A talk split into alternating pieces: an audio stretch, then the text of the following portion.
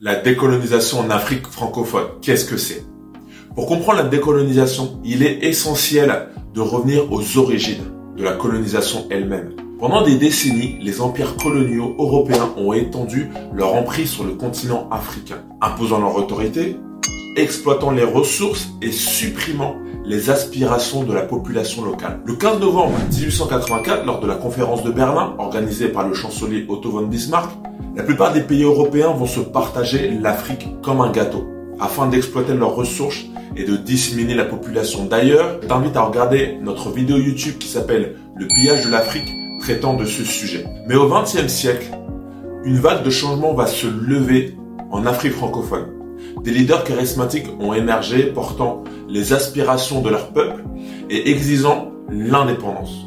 Les années qui ont suivi ont été marquées par des luttes, des manifestations et des sacrifices et les Africains francophones se sont unis pour défendre leurs droits, réclamant la fin de la domination coloniale et la reconnaissance de leur souveraineté. On arrive maintenant en 1960, donc le moment tant attendu. 14 pays africains vont être décolonisés, notamment le Congo belge, la Haute-Volta, le Dahomey, également l'Angola qui, qui n'est pas francophone, mais voilà, il y a d'autres pays qui vont se, se décoloniser sauf l'Éthiopie, qui sera le seul pays euh, africain qui ne sera jamais colonisé.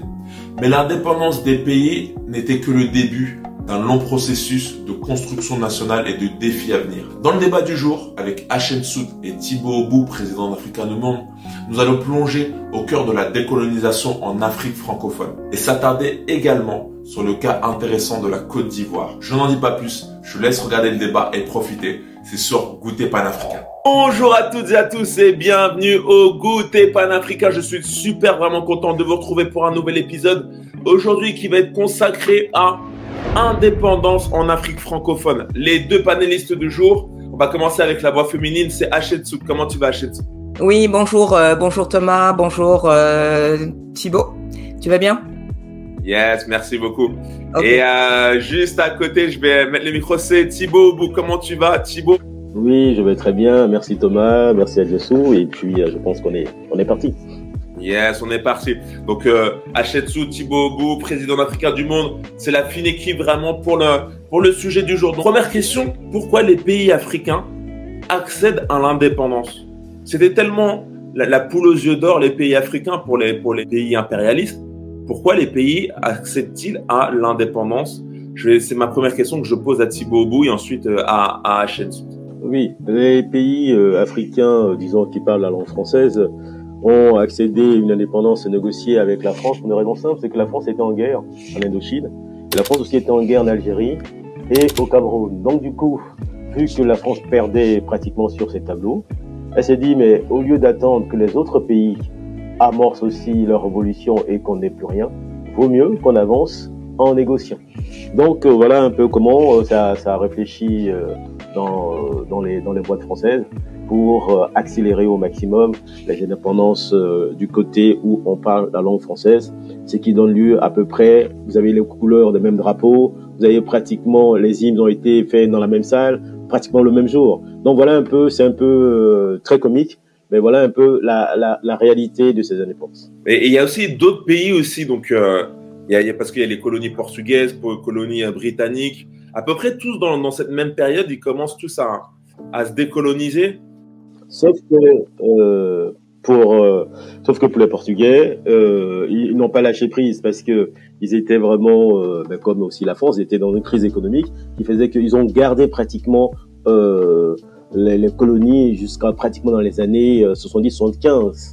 Cap-Vert, Guinée, Bissau et tout ça ça a été vraiment tardif en Angola, et très tardif. Les Anglais, ils ont été euh, très vite. Pourquoi? Parce que avec euh, l'esclavage, ils ont été parmi les premiers à vouloir euh, entre guillemets faire faire l'abolition et mettre dans les mers des patrouilles pour pouvoir éviter qu'il y ait encore de, on va dire la traite clandestine et tout ça. Donc du coup, ils ont choisi un système de Commonwealth, c'est-à-dire qu'ils sont dit, tiens, on fait une association avec nos anciennes colonies et on va travailler ensemble. La reine d'Angleterre sera la présidente de tout le monde et puis vous aurez des indépendances en dessous, vos drapeaux, vos machins, mais vous vous, vous référez à nous. Donc ce qui a fait que dans certains pays, il y a eu ce, ce cas Mais derrière ce cas, il y a eu aussi la guerre. C'est-à-dire qu'au Kenya, en Ouganda, il y a eu vraiment la guerre. En, Inde, en Inde, au Pakistan, il y a eu vraiment la guerre pour avoir euh, l'indépendance. Donc, ils ont opté dans ce sens-là. Euh, c'est très bien ce que tu es en train de me dire, mais j'ai envie même de revenir sur le mot décolonisation. Vous savez que le mot décolonisation, en fait, il arrive à partir du 18e siècle, mais pas forcément en Afrique, il arrive en fait aux États-Unis euh, lors de la guerre d'indépendance. Et en fait, c'est les colons américains qui vont se révolter. C'est pas forcément les indigènes, les personnes sur place, parce que sont, les Indiens, ils sont exploités, ils sont anéantis. C'est les colons qui vont, euh, bah, qui vont se révolter et euh, face au gouvernement et ils vont étendre leur, leur territoire sur l'Ouest américain.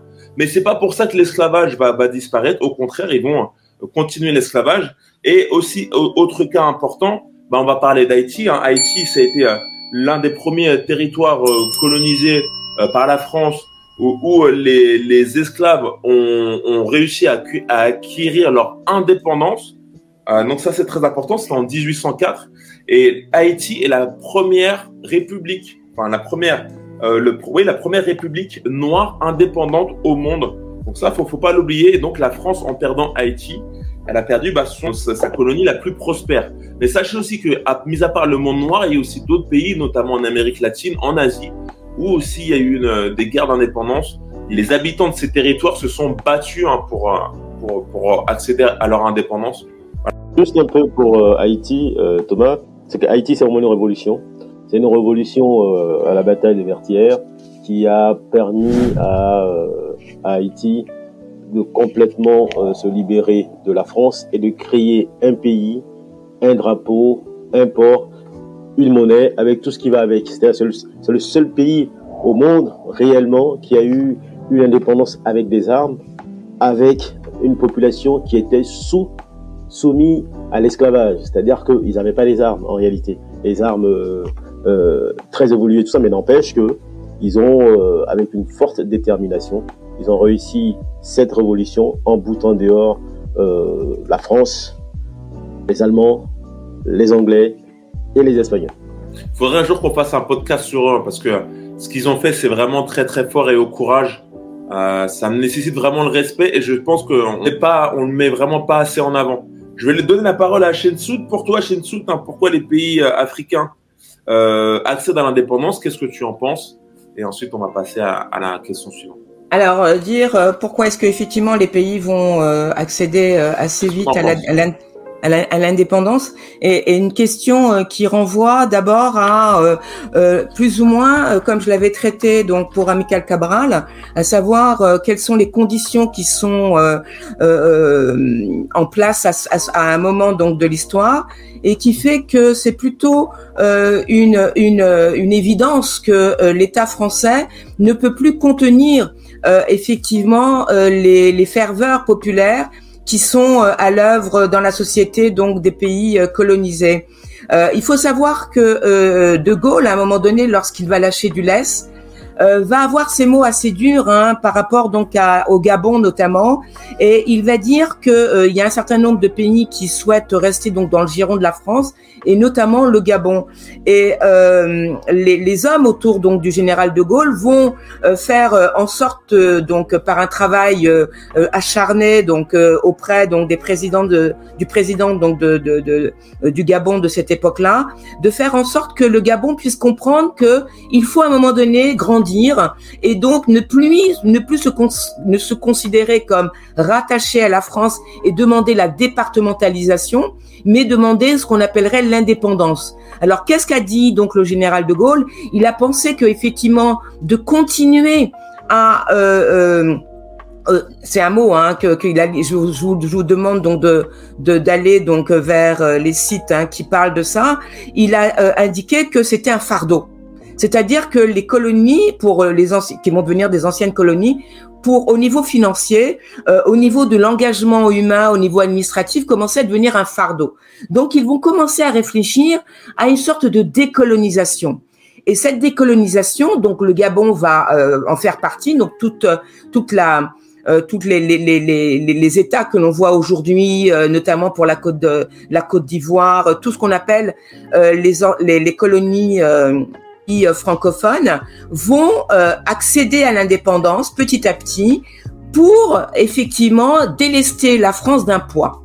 Et parallèlement à ça, vous avez dans la société française de véritables révolutionnaires qui vont euh, œuvrer parallèlement donc à cette euh, euh, volonté donc de la France de donner euh, la l'indépendance hein, pendant toute la, la, période donc de, des indépend de, vers l'indépendance qui vont œuvrer à être des marxistes à part entière et avoir envie donc d'un type de société qui soit réellement affranchi donc des des desiderata euh, de la France. Et c'est la raison pour laquelle, si on doit parler aujourd'hui euh, de euh, la décolonisation, il faut avoir en tête ces deux processus qui sont à l'œuvre, qui étaient à l'œuvre, qui étaient à l'œuvre au moment donc de, des indépendances. Ok. Alors, merci pour, pour ton point de vue. Moi, je veux juste rester sur le, le point des pays colonisateurs. Parce qu'ils ont, ils ont quand même une, euh, une mainmise sur un pays, ils ont accès directement à leurs ressources, et tout d'un coup, ils les, ils les décolonisent. Pour vous, euh, les, les pays colonisateurs, les colons, ont-ils réellement pour autant renoncé à leurs biens coloniaux euh, suite à la décolonisation? Non, non, non. En fait, euh, non, dans, le, dans les deux cas. Hein, dans les deux cas, c'est-à-dire que dans le, dans le cas anglais, comme dans le cas suédois, comme dans le cas euh, hollandais, euh, cas français, non, puisque pour, une simple raison, c'est que ils se sont euh, attachés, ils se sont euh, agrippés aux richesses africaines, ce qui fait qu'ils ont plutôt trouvé des stratagèmes pour maintenir ces richesses devers eux, tout en donnant l'illusion de donner une certaine liberté un peu factice c'est-à-dire que là, on va parler de l'accession à la souveraineté, c'est-à-dire qu'ils ont une place à l'ONU et tout ça. Mais tout ce qui est économique, c'est-à-dire l'or, euh, la monnaie, tout ça, l'armée, ils essaient de le maintenir jusqu'au jour d'aujourd'hui. Jusqu'au jour d'aujourd'hui, pratiquement tous les pays euh, euh, où on parle français, mais ces pays sont encore, ils ont encore des bases militaires, au Sénégal, au Gabon et tout ça. Et tout ce qui est l'exploitation de l'or, les grandes entreprises, 90% des grandes entreprises au, au Gabon sont françaises. En Côte d'Ivoire, 80% des grandes entreprises sont, sont, françaises. La mer, euh, l'air et tout ça est contrôlé par, par la France. Donc en fait, il n'y a pas réellement eu euh, d'indépendance économique. Pour une raison simple, c'est que le, le bourreau, donc euh, la France en l'occurrence, n'a jamais parlé des libertés ni d'indépendance. C'est-à-dire qu'on peut traiter avec les pays souverains, mais on ne parle pas d'indépendance. C'est un peu une nuance. Jusqu'au jour d'aujourd'hui, on, on en est là. Il suffit de voir, ne serait-ce que les populations africaines qui vivent, qui vivent en France. Cette population africaine est aussi le reflet du rapport que la France a avec euh, ces différents pays. Ces différents pays.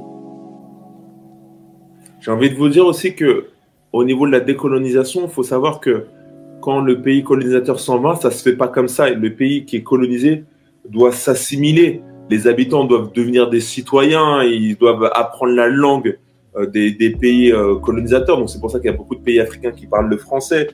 Euh, il y a l'autonomie, enfin il y a plusieurs phases avant d'accéder à ce statut, comme tu disais, d'indépendance, mais en fait qui n'est pas réellement indépendance.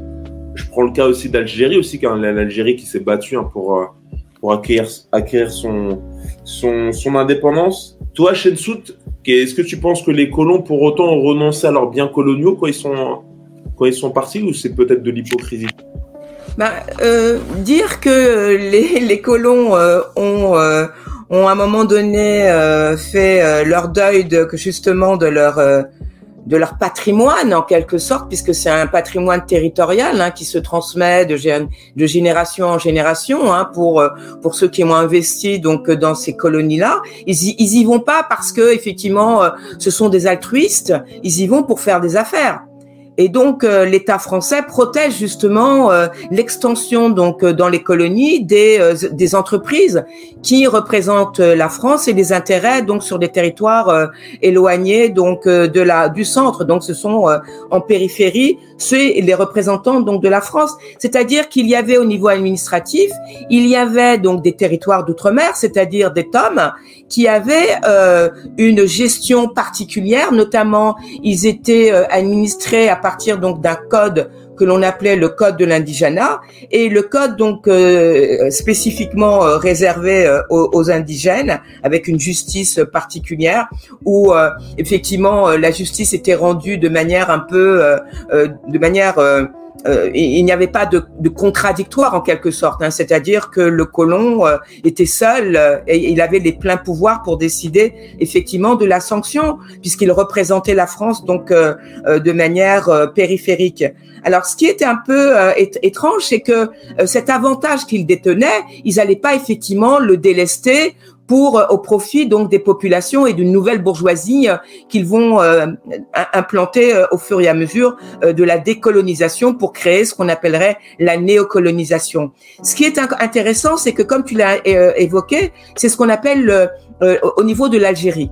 L'Algérie, il faut savoir qu'à un moment donné, il y a ce qu'on appelle le putsch des généraux, parce que euh, euh, Michel Debré, euh, comme je l'ai dit tout à l'heure en introduction, a bien compris que à un moment donné, donc, il fallait commencer un petit peu à modifier le statut donc de, de dépendance qui était mis en place depuis depuis le 19e même bien avant dans ces territoires périphériques là puisqu'il y avait une montée au niveau de la population de rejet de la France et de ses avantages là et il va euh, poser la question donc euh, de ce qu'on pourrait appeler euh, une que la population puisse s'exprimer sous par rapport à l'autodétermination.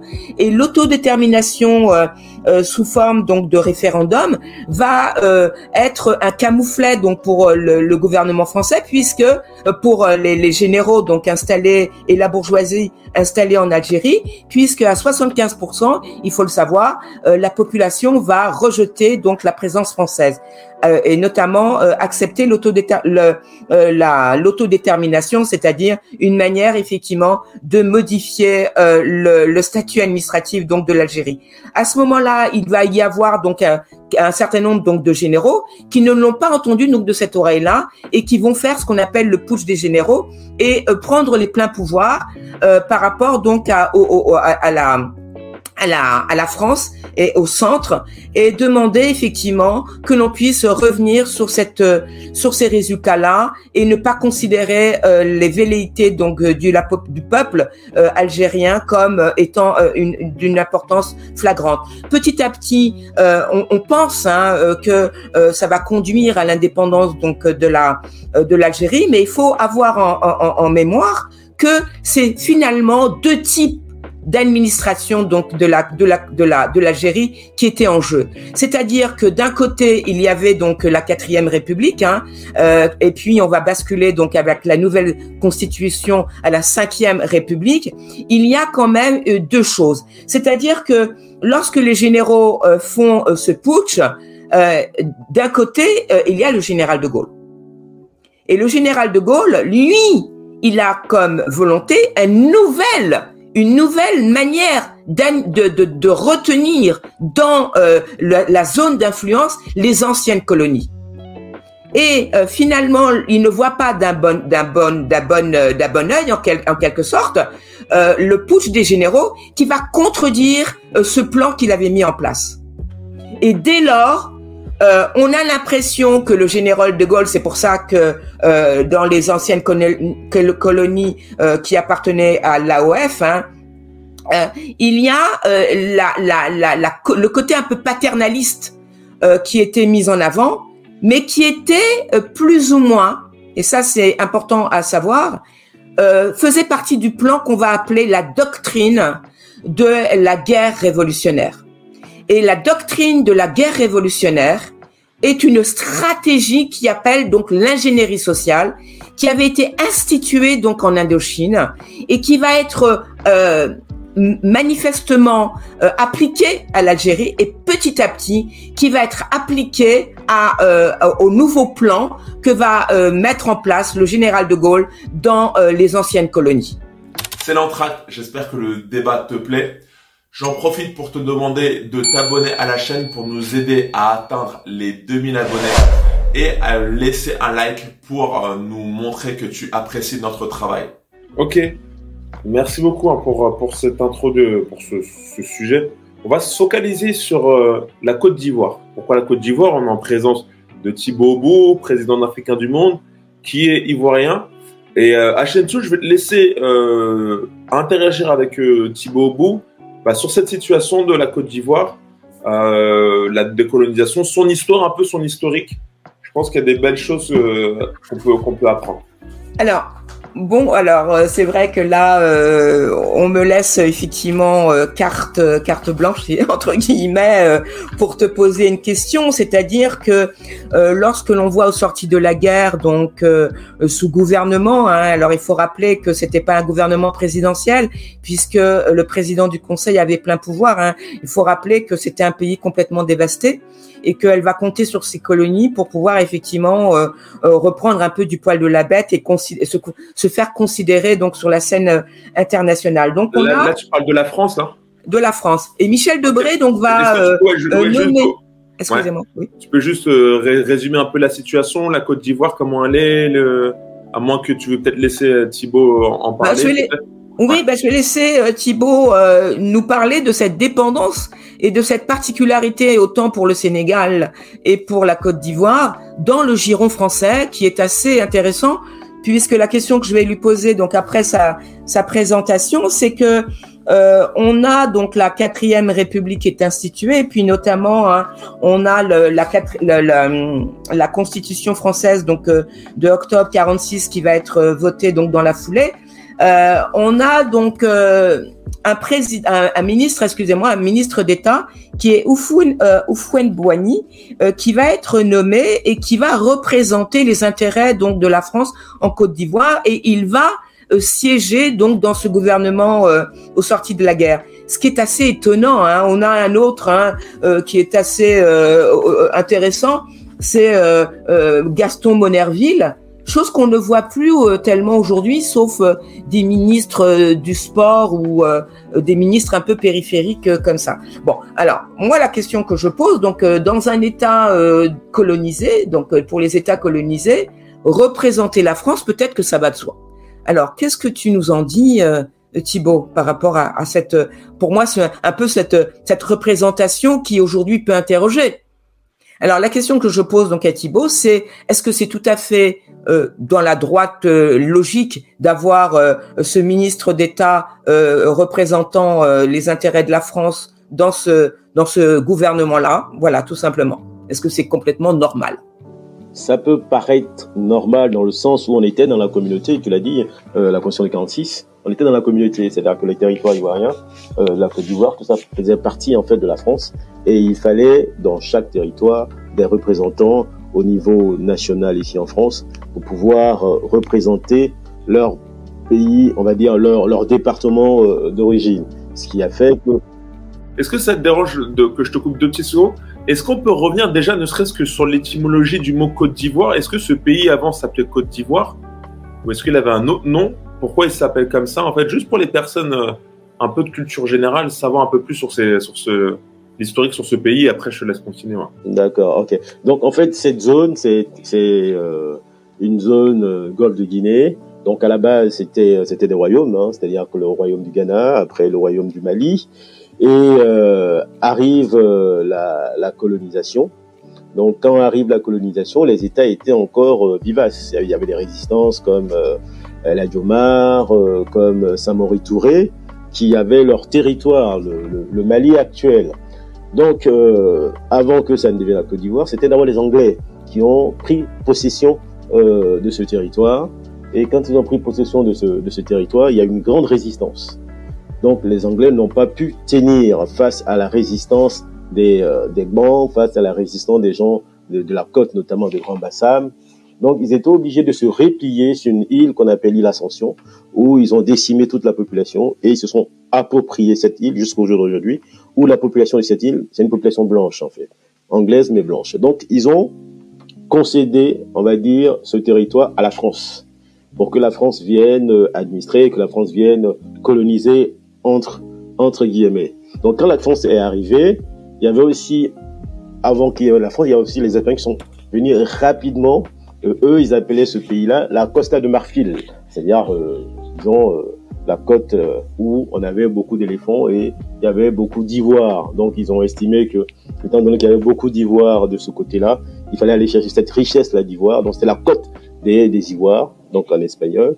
Et ça a été repris par euh, les Français, euh, Côte d'Ivoire, et jusqu'aujourd'hui c'est ce nom.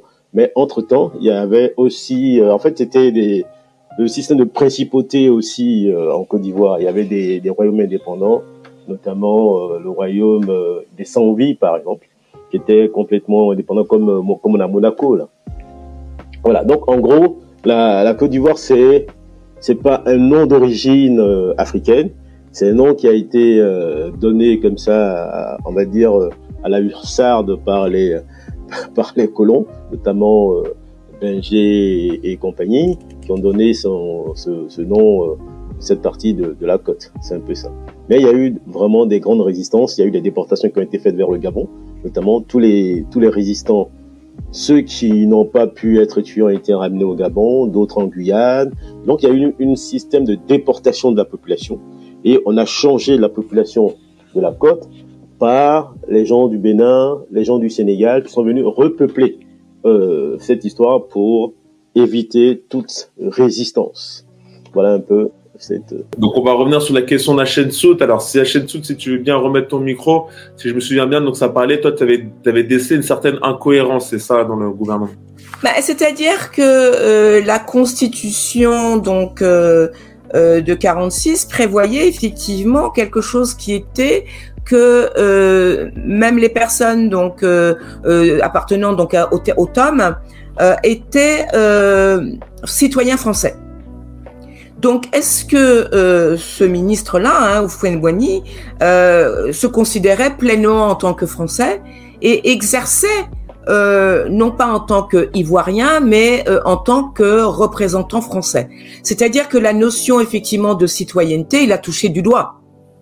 Alors que euh, sur le territoire même, sur donc en Côte d'Ivoire, les personnes, voilà, voyaient la chose tout autrement. Donc euh, il y avait une sorte de déconnexion entre euh, sa volonté personnelle, euh, ses ambitions personnelles et celle donc de la population elle-même. Non mais disons qu'il n'y a pas tellement de paradoxe parce que c'était des, des, territoires français et donc lui en tant que citoyen français, il venait représenter, on va dire, la France ici dans l'Hexagone. C'est comme aujourd'hui on a des députés martiniquais, guadeloupéens, réunionnais qui viennent ici euh, représenter la France. Sauf qu'il y en a qui ont des mandats d'élus et d'autres qui ont des mandats, euh, on va dire, de nomination, comme ministre. Donc lui, il a été nommé comme ministre de la Santé, notamment, pour représenter les intérêts français. Donc il ne représentait pas les intérêts de la Côte d'Ivoire des Ivoiriens, mais il représentait les intérêts de la France. Donc il agissait en tant que Français. Et pour, pour l'histoire, et pour l'anecdote, c'est que quand il y a eu cette histoire d'indépendance, il a refusé l'indépendance, lui, à la base.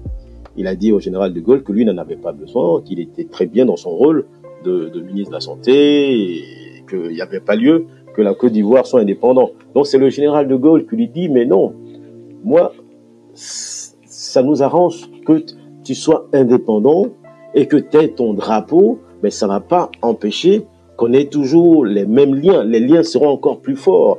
Donc en fait, euh, c'est un peu euh, la on va dire, la, l'amoureuse qui a été conduite avec ses fleurs. C'est-à-dire que lui, il y tenait tellement à la France, à un moment, le général me dit non, non, en Algérie, on a des soucis, en Indochine, on a des soucis, au Cameroun, on a des soucis, on va on va pas se, on va pas se mettre encore un souci avec la côte d'Ouest, sachant pertinemment que il y a eu beaucoup de révolutions dans cette zone.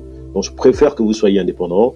Et puis, on va s'arranger pour vous donner à la fois l'armée, la monnaie. On va, on va vraiment vous accompagner, n'ayez crainte. Donc voilà un peu comment l'indépendance de la Côte d'Ivoire a eu lieu malgré, malgré ses propres représentants. Donc ceux qui étaient vraiment pour la vraie indépendance ont été assassinés. Il y avait que... En dire un peu plus? Bon, il y avait euh, des... Euh, oui, il y avait des, des, des, panafricanistes qui étaient vraiment pour une indépendance euh, totale. Et donc, entre-temps, Oufo-Boigny a créé le RDA, le Rassemblement démocratique africain, dans lequel il a essayé de regrouper un peu euh, les Africains pour une certaine, euh, on va dire une certaine collaboration avec avec la France. Et donc certains ont refusé cette collaboration. Ils se sont dit, comme les Isaac Sanogo par exemple, ils se sont dit mais non, on peut pas à la fois collaborer avec notre bourreau, ça marche pas. Donc ce n'est pas une indépendance, on reste encore un département. Donc on n'en veut pas. Donc tous ceux qui n'ont pas voulu ont été euh, assassinés, certains ont été euh, ramenés euh, comme d'habitude au Gabon. Et donc il n'est resté qu'au Fauboigny qui était prêt à, à, travailler pour la France. Chose qu'il a fait jusqu'à ce qu'il décède en 93. Pour toi, pour toi la Côte d'Ivoire euh, d'un œil, voilà, aujourd'hui contemporain, tu penses, t'en penses quoi de, de, de, bah, de ton pays? Est-ce que tu penses qu'il est totalement indépendant? Aujourd'hui, aujourd'hui, malheureusement, c'est un pays qui est, euh, qui est un pays occupé. Un pays occupé parce que vous avez euh, l'armée française qui est euh, sur le territoire. Vous avez la monnaie, c'est-à-dire le franc CFA qui est utilisé. Vous avez 90% des entreprises privées qui sont françaises. Et vous avez le, vous avez la constitution. Et puis, on va dire, les règles de droit. Par exemple, le, la terre en Côte d'Ivoire appartient à l'État. C'est-à-dire que les Ivoiriens en tant que tels ne peuvent pas être propriétaires de terre. Ils ont, on va dire, ils ont l'usufruit. Mais avec l'habitude, ont comme l'impression qu'ils sont propriétaires d'État, mais ils ne le sont pas, puisque le droit accorde la propriété à l'État. Et l'État étant adossé à la France, la terre de la Côte d'Ivoire appartient à la France. Ce qui fait que, par exemple, que la, présidence euh, ivoirienne, par exemple, était louée à la France pendant longtemps.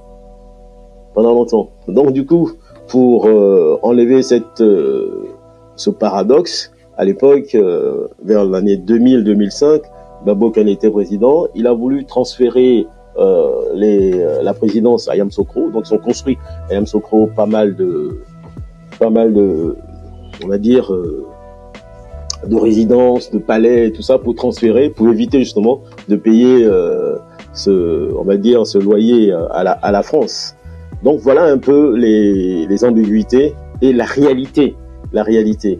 Par exemple, le ciel, le ciel, euh, la surveillance du ciel, du ciel de la Côte d'Ivoire, c'est la France qui surveille le ciel de la Côte d'Ivoire. Euh, la mer aussi, c'est la même chose. Hein, donc récemment, il y a eu une école qui a été construite en Côte d'Ivoire pour euh, c'est une école contre les, euh, on appelle ça, contre les djihadismes, former euh, les militaires pour se battre contre le djihadisme. Donc ça a été mis en Côte d'Ivoire en collaboration avec avec, avec l'État français. Donc c'est encore c'est encore un département.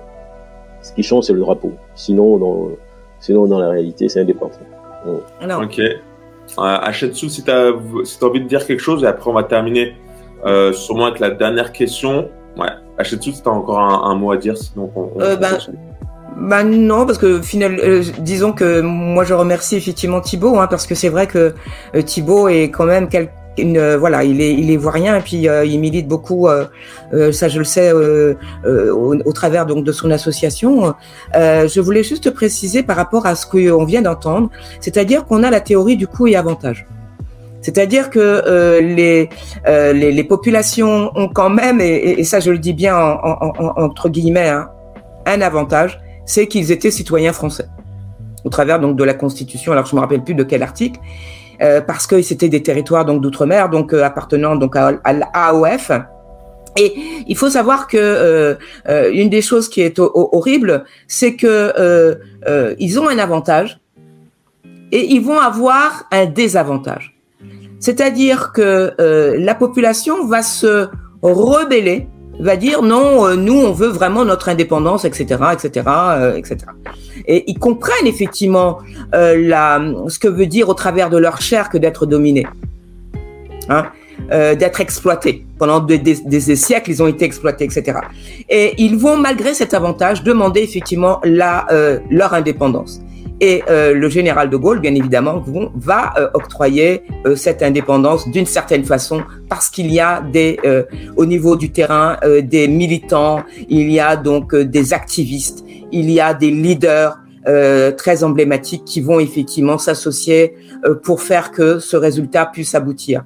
Mais n'oublions pas qu'il y a ce qu'on appelle les assassinats politiques. Les assassinats, les assassinats politiques sont dans euh, les indépendances quelque chose d'assez extraordinaire. C'est-à-dire que il y a euh, un avantage qui est octroyé euh, sous la quatrième République, hein, aux sorties de la guerre. On leur donne effectivement la citoyenneté, mais malgré ça, ils n'en veulent pas. Ils veulent leur indépendance. On leur donne leur indépendance, mais malgré, malgré ça, il y a des assassinats politiques et il y a l'application de la doctrine de la guerre révolutionnaire qui va être appliquée. C'est parce qu'il y a de l'ingénierie sociale que effectivement euh, il y a euh, euh, l'indépendance qui est euh, mise en mise en place. Mmh. Et faut juste, com faut juste compléter euh, sur les avantages de disons de la citoyenneté. Le suffrage n'était pas universel, c'est-à-dire tout le monde ne pouvait pas voter. Et il votait euh, par palier, il votait euh, par, il s'était représenté par par des personnes qui, qui portaient leur voix. Donc du coup, l'avantage il était un peu restreint puisque euh, ils votaient pas tous. Une des choses qui est assez euh, horrible, c'est que aujourd'hui, beaucoup donc de personnes du continent font le voyage vers euh, le centre, c'est-à-dire le centre, le centre qui pour eux euh, reste un centre administratif, c'est-à-dire la France, pour pouvoir demander la nationalité ou les papiers pour pouvoir travailler en France. On leur octroie au compte-goutte, mais on leur octroie tout de même parce que justement, on sait que l'avantage que tire la France de la venue de ces personnes sur leur territoire est beaucoup plus grand que effectivement euh, ils pouvaient euh, en tirer lorsqu'ils étaient sur leur sol en étant citoyens. Donc, d'une manière ou d'une autre, les avantages de la décolonisation à la, à la De Gaulle est quand même un désavantage pour les pays d'une certaine façon. Il a euh, la, la, les meurtres, les assassinats politiques et comme je le dis pour lorsque j'ai fait le avec euh, avec euh, au bout, euh, Amical Cabral nous a prouvé que euh, la révolution doit être quelque chose du peuple et venant du peuple et doit aboutir jusqu'au bout. Et là, euh, on a quand même quelque chose un peu biaisé. Donc, euh, il y a encore beaucoup de choses à faire donc sur ce plan-là. Ok, bah en tout cas c'est super. Merci d'avoir dit ça parce que je vous invite là, on arrive, on arrive au, au bout du podcast. je pense que ça va être le sujet du prochain. Restez bien, bien connectés on va parler plutôt de, bah, de la suite en fait de la décolonisation. Maintenant, au, à l'heure d'aujourd'hui, euh, qu'est-ce que, que, où en est l'Afrique euh, Fait-elle face à une néocolonisation? Euh, Ça, ça sera le, le, le, prochain sujet du jour. Euh, peut-être que l'Afrique est, encore euh, est encore emprisonnée par euh, par ses anciens bourreaux, comme comme aime le dire le dire Thibaut mais on, on, en garde pour la prochaine fois. Donc euh, voilà, ça, ça sera les, pour les pour les abonnés, ça sera pour vous, ça sera pour la prochaine. On parlera de néocolonisation.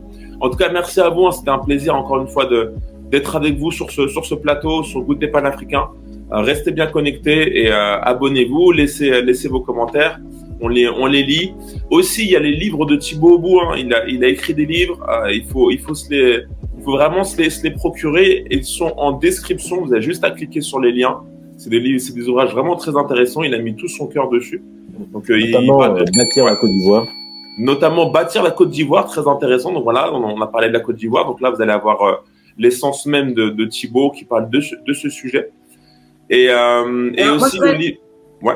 Oui, juste, est-ce qu'il est possible que je puisse euh, euh, faire référence donc du livre sur lequel effectivement j'ai lu hein, et que je peux, je me suis appuyé, c'est Jérémy Rubenstein, Terreur et séduction, une histoire de la doctrine de la guerre révolutionnaire. Voilà. Donc, procurez-vous ce livre euh, donc euh, aux éditions La Découverte. Il n'est pas très cher et vous allez en savoir un peu hein, de cette euh, savoir-faire français dans ce qu'on appellerait la contre-insurrection, qui vient donc de de, de Mao. Hein. Mao disait euh, aux guerriers, aux, aux guerriers hein, de la révolution, il faut se fondre dans la population comme un poisson dans l'eau. Donc ils ont repris ça à leur compte pour faire une contre-révolution, c'est-à-dire qu'on le voit avec les, les révolutions oranges, donc dans les pays, les ex-pays euh, de l'Union soviétique. Aujourd'hui, c'est soft et hard en même temps euh, pour pouvoir effectivement maintenir la population dans le dans, dans une certaine lignée, euh, une certaine logique qui est la leur. Donc okay, euh, il y a encore des, des, des écrivains euh, autonomes, il y a euh, Thibaut Aubou, il y a Survie, l'association Survie. Donc il y a plein d'intellectuels aussi qui œuvrent à, ces, à cette vérité-là. Okay, Et nous en faisons partie. voilà. Ah, yes. bon, en tous les cas, les, tous les liens des livres hein, à se procurer, ils sont dans la description. Donc regardez bien la description de nos vidéos. Il y a les liens, vous avez juste à cliquer dessus et acheter ces livres. Vraiment, procurez-vous le plus vite possible ces livres pour accroître vos connaissances et à, et, bah, être plus en plus armé dans ce monde, dans ce monde moderne. Voilà, donc pensez à, vous abonner. On, merci à vous et on se retrouve très bientôt pour le prochain podcast. Voilà, c'était le débat sur la décolonisation en Afrique. Je t'invite à regarder notre précédent débat qui s'appelle Le pillage de l'Afrique pour encore accroître tes connaissances sur le sujet. Pense bien sûr à t'abonner, à liker et on se retrouve très très bientôt pour un prochain débat Goût des panafricains.